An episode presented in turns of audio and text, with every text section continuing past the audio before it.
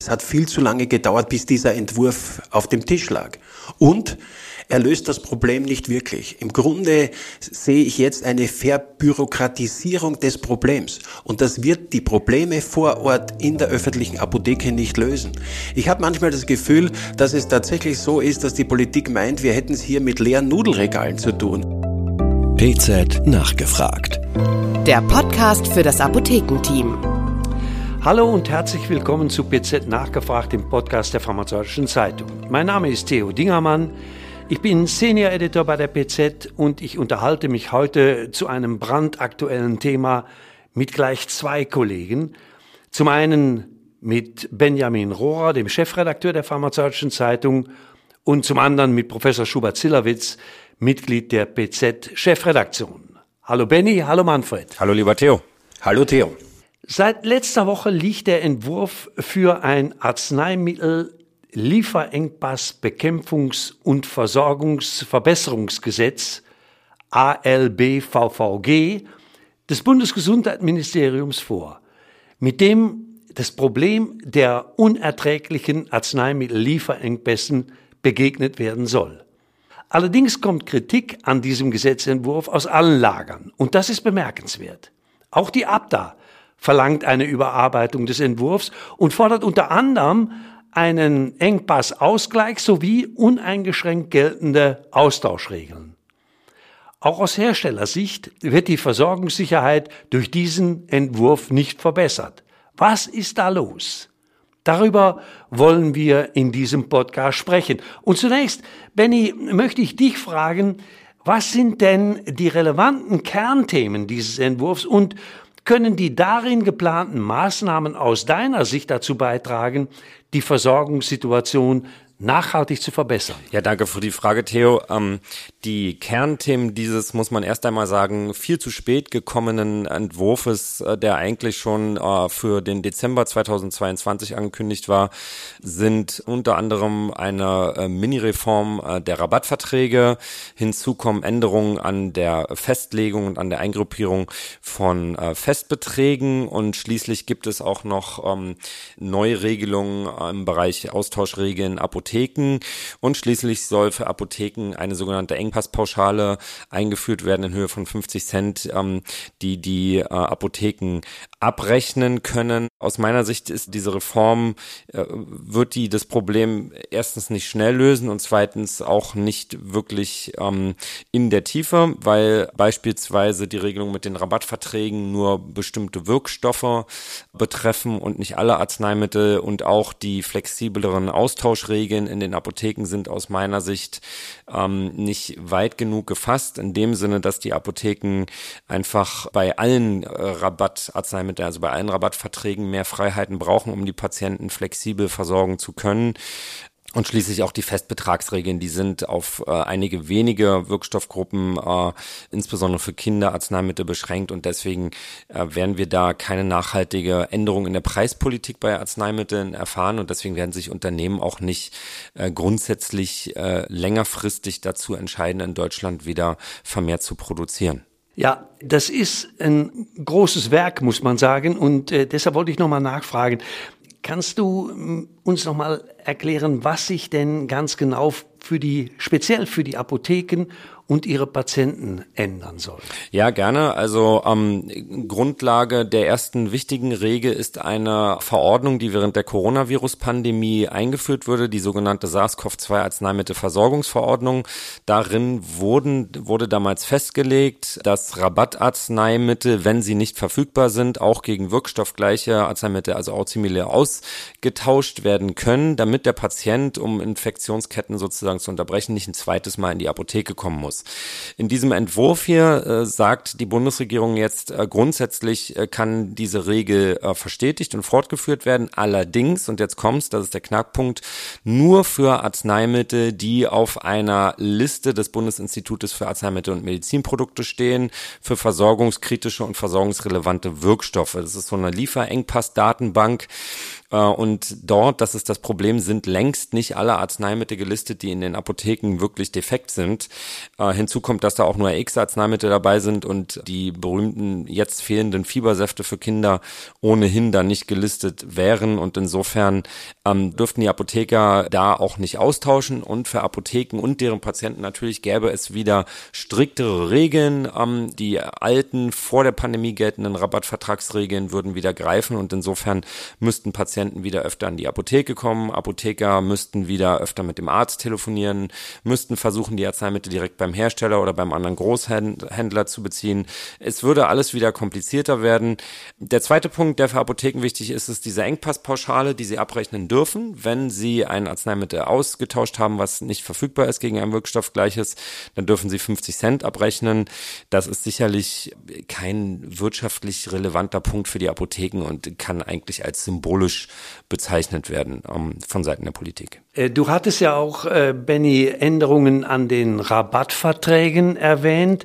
Was soll denn da genau passieren? Ja, das ist auch ganz interessant. Ähm, bei den Rabattverträgen ist es ja so, dass schon länger auch äh, in, in sage ich mal, äh, wichtigeren Ebenen der Politik äh, bis hin äh, in die EU äh, gefordert wird, dass wir unsere Lieferketten diversifizieren müssen. Das heißt also, dass äh, mehr äh, in Europa und in Deutschland auch wieder hergestellt werden muss und dass die Abhängigkeit von Asien und, und ja, Indien und China insbesondere ähm, verringert werden muss. Und das soll jetzt erreicht werden, indem man allerdings nur für den Bereich Antibiotika und Onkologika Mehrfachausschreibung startet. Das heißt, man verbietet es den Krankenkassen nur einen äh, Vertrag an ein Unternehmen zu geben und außerdem äh, gibt man noch vor, dass ein Großteil der, sage ich mal, der Produkte, die in äh, den Arzneimitteln, in den Fertigarzneimitteln verwendet werden, also unter anderem Wirkstoff, aber auch Verpackungsmaterialien und so weiter und so fort, innerhalb der EU eingekauft sein müssen. Das heißt also,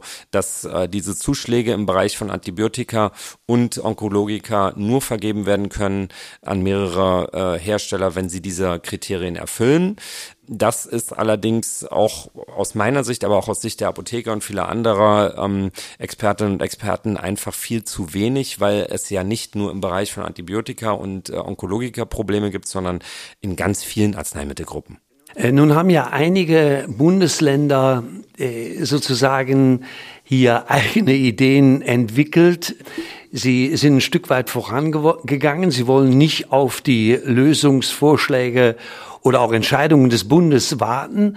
In Sachsen, Bayern und Saarland wurden selbstständig Flexibilisierungen für die Apotheken durchgesetzt. Wird Lauterbach jetzt von den Landesgesundheitsministern überholt? Wie ist da deine Einschätzung? Ja, das hast du gut formuliert. Ich finde schon. Also äh, während Herr Lauterbach äh, zwei Monate, drei Monate braucht, um an seinem Entwurf zu schrauben, der vielleicht allerfrühestens im Sommer politische Realität wird im Bundestag, haben die Landesgesundheitsministerien in einigen Ländern ganz einfach ähm, harte Fakten geschaffen und den Apotheken ähm, ja mehr Freiheiten eingeräumt. Also der weitestgehende Beschluss liegt hier im Saarland vor. Da haben sich die Apotheker mit den Krankenkassen und aber auch mit dem dortigen Ministerium darauf geeinigt, äh, dass äh, bei zum Beispiel bei Fieberarzneimitteln, also bei Fiebersäften für Kindern im Prinzip äh, jeder Hersteller abgegeben kann, der gerade vorrätig ist in der Apotheke. Ähnliche, ähm, ja, sage ich mal, Vereinbarungen mit dem Ministerium, mit dem Landesgesundheitsministerium gibt es bereits in Sachsen und auch in Bayern hat man im Dezember in, in Form eines Pharmagipfels auch schon Erleichterungen für Apotheken geschaffen, also Bürokratie in anderen Bereichen abgeschafft, damit sie sich mehr auf die Engpässe konzentrieren können. Also äh, lange Rede, kurzer Sinn. Ähm, die Landesgesundheitsministerien haben die ihnen zur Verfügung stehenden Mittel genutzt, um den Apotheken mehr Freiheiten einzuräumen, damit die sich auf diese Engpassbewältigung besser konzentrieren können. Ja, Benny, wir könnten noch stundenlang äh, reden und es wird sicherlich nicht das letzte Mal sein, dass wir dieses Thema im Podcast besprechen, aber ich möchte äh, doch jetzt äh, sozusagen diese Entwicklung auch noch mal pharmazeutisch bewertet sehen. Und dazu habe ich meinen Kollegen Professor Schubert-Zillawitz ins Studio hier nach Eschborn gebeten und ich möchte ihn zunächst einmal fragen, wie denn aus seinem Blickwinkel heraus ein Fazit zu diesen Aktivitäten zu ziehen ist. Ja, zunächst einmal bleibt festzuhalten, dass es grundsätzlich gut ist, dass versucht wird, auf gesetzgeberischer Ebene das Problem zu lösen. Allerdings gebe ich Benny Rohrer recht, ja, es hat viel zu lange gedauert, bis dieser Entwurf auf dem Tisch lag. Und Er löst das Problem nicht wirklich. Im Grunde sehe ich jetzt eine Verbürokratisierung des Problems. Und das wird die Probleme vor Ort in der öffentlichen Apotheke nicht lösen. Ich habe manchmal das Gefühl, dass es tatsächlich so ist, dass die Politik meint, wir hätten es hier mit leeren Nudelregalen zu tun. In Wahrheit fehlen uns aber wirklich lebenswichtige Arzneimittel, sowohl im RX als auch im OTC-Bereich. Und eigentlich hätte man erwarten müssen, dass insbesondere für die kurzfristige Lösung der Probleme den Apothekerinnen und Apothekern mehr Handlungsfreiheit eingeräumt wird, um ihre pharmazeutische Kompetenz zu nutzen, um Lieferengpässen zu begegnen. Das kann ich im vorliegenden Entwurf überhaupt nicht erkennen. Nun, auf, auf diese, sag mal, diese besonderen Fähigkeiten der Apothekerinnen und Apotheker verlässt sich ein Stück weit ja auch äh, die Politik. Äh, zum Beispiel, indem sie davon ausgeht, dass wenn Fiebersäfte fehlen, dass sie dann in den Apotheken in der Defektur äh, sozusagen äh, hergestellt und bereitgestellt werden. Nun bist du allerdings äh, auch als wissenschaftlicher Leiter des Zentrallabors Deutscher Apotheker gewissermaßen par excellence der Ansprechpartner, wenn es um pharmazeutische Qualität geht. Wie bewertest du denn die Tatsache, dass die Apotheken durch Eigenherstellung einen Teil der Arzneimitteldefekte, und zwar der Fertigarzneimitteldefekte, ausgleichen sollen? Zunächst freut mich, dass die Politik anerkennt, dass die magistrale Rezeptur ein wesentlicher Beitrag ist zur ordnungsgemäßen Versorgung der Bevölkerung mit Arzneimitteln. Und äh, ich bin ein großer Fan der individuell hergestellten Arzneimittel in der Apotheke. Das sind ja viele Millionen Arzneimittel, die pro Jahr für Patientinnen und Patienten abgegeben werden. Aber eines ist auch klar. Diese Form von Arzneimittelherstellung kann natürlich keine industrielle Arzneimittelproduktion ersetzen, sondern kann Probleme in der Versorgung abfedern. Aber noch einmal, die individuelle Rezeptur ist wichtig und essentiell, aber eine industrielle Herstellung von Arzneimitteln im großen Stil kann auch eine Defektur nicht ersetzen. Ist es jetzt, äh, ich sag mal, eine Fundamentalkritik an der Defektur oder gibt es nicht doch tatsächlich auch einen Grund, äh, den Apothekerinnen und Apothekern diese Freiheit, auch äh, Arzneimittel herzustellen, die nicht verfügbar sind, die sie aber herstellen können, tatsächlich auch herstellen? Natürlich, das ist da genau der entscheidende Punkt. Apothekerinnen und Apotheker brauchen jetzt auch die flexible Freiheit. Dann, wenn ein Fertigarzneimittel nicht verfügbar ist, mit Ihrer pharmazeutischen Kompetenz in der Apotheke das entsprechende Ersatzarzneimittel herzustellen. Das ist unverzichtbar. Und äh, wie siehst du den Lösungsvorschlag ähm, im Wesentlichen auf Antibiotika und Krebsmittel sozusagen das äh, Augenmerk zu richten, die zusammen gerade mal 1,1 Prozent aller Arzneimittel bezogen auf Tagestherapiekosten ausmachen. Ist das nicht zu kurz gesprungen? Das ist nicht nur zu kurz gesprungen, das ist im Grunde auch Augenauswischerei. Äh, die Probleme liegen ja nicht nur in diesen Arzneimittelgruppen sozusagen, sondern es gibt viele andere äh, Arzneimittelklassen und Gruppen, die essentiell wichtig sind für die Patientinnen und Patienten. Die sind von Lieferengpässen erheblich betroffen. Warum das hier auf diese beiden Gruppen beschränkt sein soll, erschließt sich keinem vernünftigen Experten. Und vielleicht zum Schluss, was müsste aus deiner Sicht getan werden, um dem Problem tatsächlich näher zu kommen? Ich glaube, wir brauchen ein Bündel von Maßnahmen. Das erste Bündel, das sind die kurzfristigen Maßnahmen. Und da haben wir ja heute schon festgestellt, dass es ganz entscheidend darum geht, in der Apotheke flexibel agieren zu können zum Wohle der Patientinnen und Patienten. Die mittelfristigen Maßnahmen zielen natürlich darauf ab, Lieferketten zu optimieren, Hortungsversuche von Arzneimitteln auch auf europäischer Ebene zu unterbinden. Das ist auch wichtig. Wir brauchen europäische Solidarität in der Verfügbarkeitsmachung von Arzneimitteln. Es reicht nicht zu sagen, für uns reicht's und andere Länder haben eben nichts, sondern hier bedarf es der Solidarität.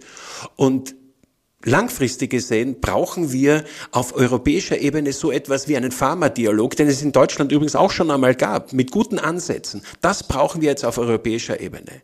Es ist ein Irrglaube zu meinen, wir könnten das Rad der Geschichte komplett zurückdrehen. Wir werden keine Deglobalisierung der Arzneimittelproduktion erreichen.